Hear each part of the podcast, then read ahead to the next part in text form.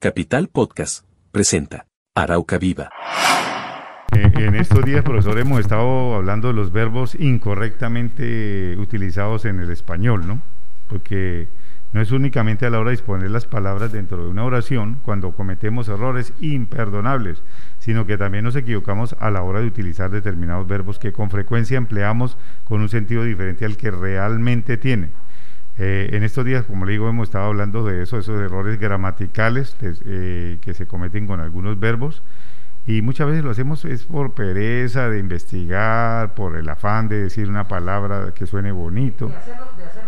Para que la gente lo escuche más chévere, más bonito. Sí, para sonar así, y para Yo- impresionar a la nena o al círculo que está ahí.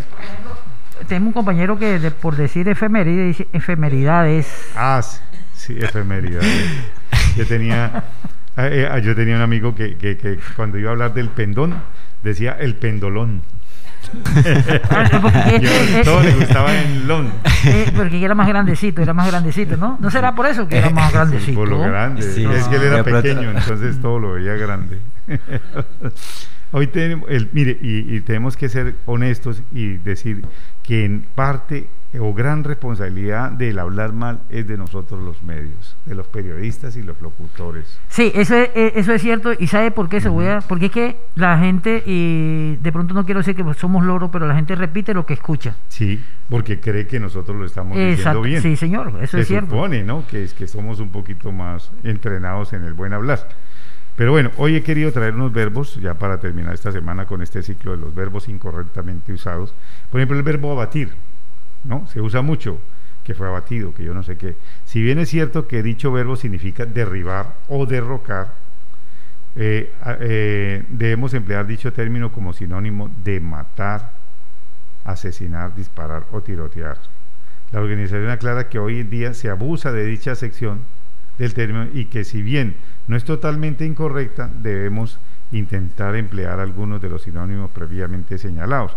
Siempre es que fue abatido, fue abatido, no, fue asesinado o, murió Se dio de tiroteo, o murió porque por, por un acto violento. Hay muchas formas de, de, de expresarse y no siempre abatir, abatir, abatir, abatir, abatir. Eso, por eso le digo, no siempre es incorrectamente usado porque no signifique lo que, lo que están diciendo, sí significa, sino porque se abusa. Hay otra palabra que es finalizar, que ayer hablamos del verbo finalizar. En demasiadas ocasiones el verbo eh, eh, finalizar, que es terminar o acabar, se emplea como sinónimo de clausurar. Ahí es donde se comete el error. Cuando eso, este debe ser el término empleado para hablar de congresos, charlas o ponencias. Es decir, se clausuró, se clausuró la ponencia, la charla. Es decir, debemos evitar usar una frase como el Congreso terminó con la participación del decano. Estos eh, verbos eh, pueden ser reemplazados, como le digo, por otros, pero se usa también eh, de forma excesiva, igual que el de abatir. Adolecer, este verbito sí que es muy mal, mal utilizado, yo, adolecer. ¿sí? Uno de los verbos en los que definitivamente nosotros los hispanoparlantes no sol- nos solemos equivocar con mucha frecuencia son dos razones diferentes. La primera es que suele emplearse como sinónimo de carecer de, en sentido positivo, ¿no? O sea, adolece de tal cosa, cuando realmente significa padecer un mal, imagínense.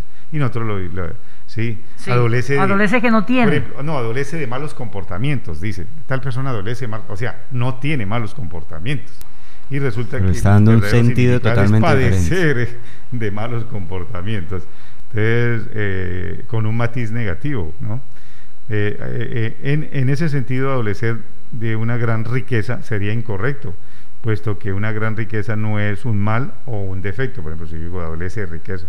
En segundo lugar, debemos recordar que adolecer va seguido de la preposición de, por lo que decir que alguien adolece cáncer es incorrecto, ¿no? Hay que decir adolece de, ¿sí? Para que lo sepa. Y otro verbito, ya el, último, que quiero traer aquí a colación, eh, ya no, tengo dos verbitos más, que es colapsar.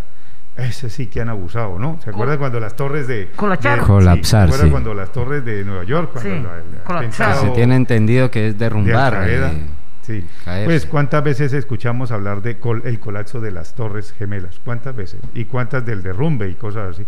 El término es correcto, pero quizás se abusó demasiado de él en su época y todavía. Por eso mismo muchos lingüistas han denunciado la sobreutilización del dicho término.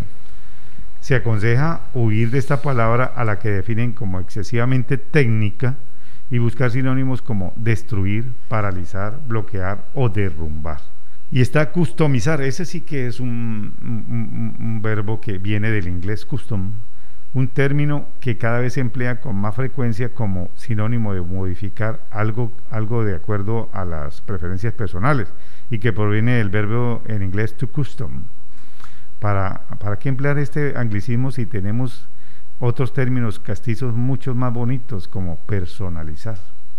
Entonces no digamos custom, customizar. Yo no sé, ya esos, esos yuppies que por ahí que les gusta eh, descrestar bueno, hay otros verbos como exceder, masticar, falsificar, que quizás en otra ocasión estaremos trayendo.